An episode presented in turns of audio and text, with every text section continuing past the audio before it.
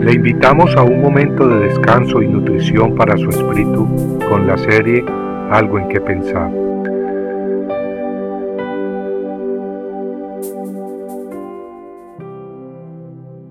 Pero tú, Belén, de ti me saldrá el que será Señor en Israel, y tus salidas son desde el principio, desde los días de la eternidad.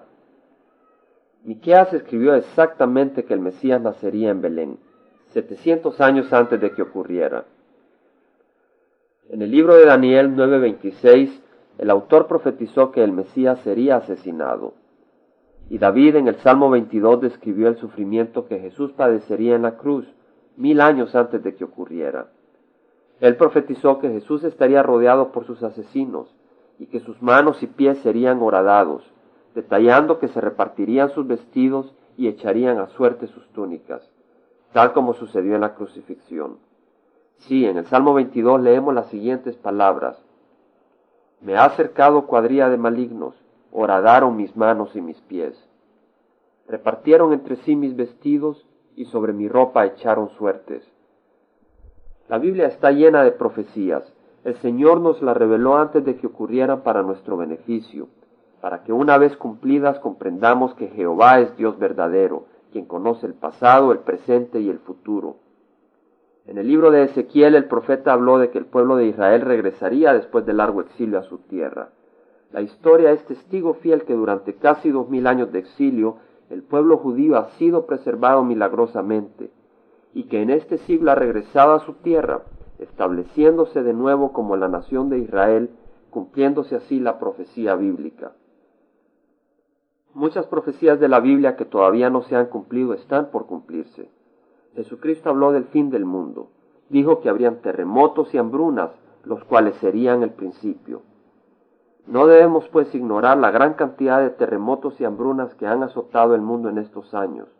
Y así como al principio leímos que las escrituras predijeron el nacimiento de Jesús en Belén, esas mismas escrituras dicen que Jesús viene pronto y nos advierten que estemos preparados.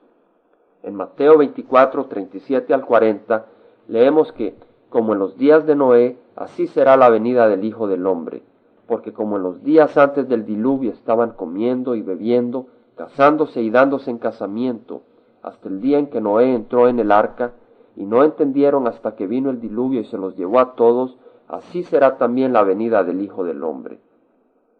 ¿Quién en su sano juicio ignorará las señales que nos indican que estamos en los últimos días?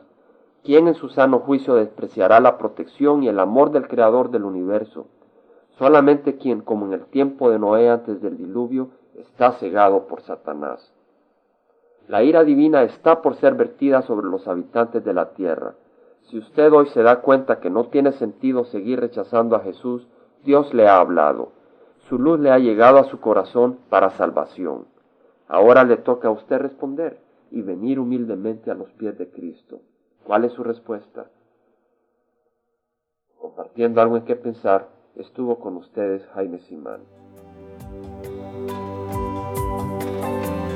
Si usted desea bajar esta meditación, lo puede hacer visitando la página web del Verbo para Latinoamérica en www.elvela.com. Y el Vela se deletrea E L B de verdad E L A donde también encontrará otros materiales de edificación para su vida. Puede también escribirnos al Vela Pio Box 1002 Orange, California 92856, Estados Unidos. Dios le bendiga.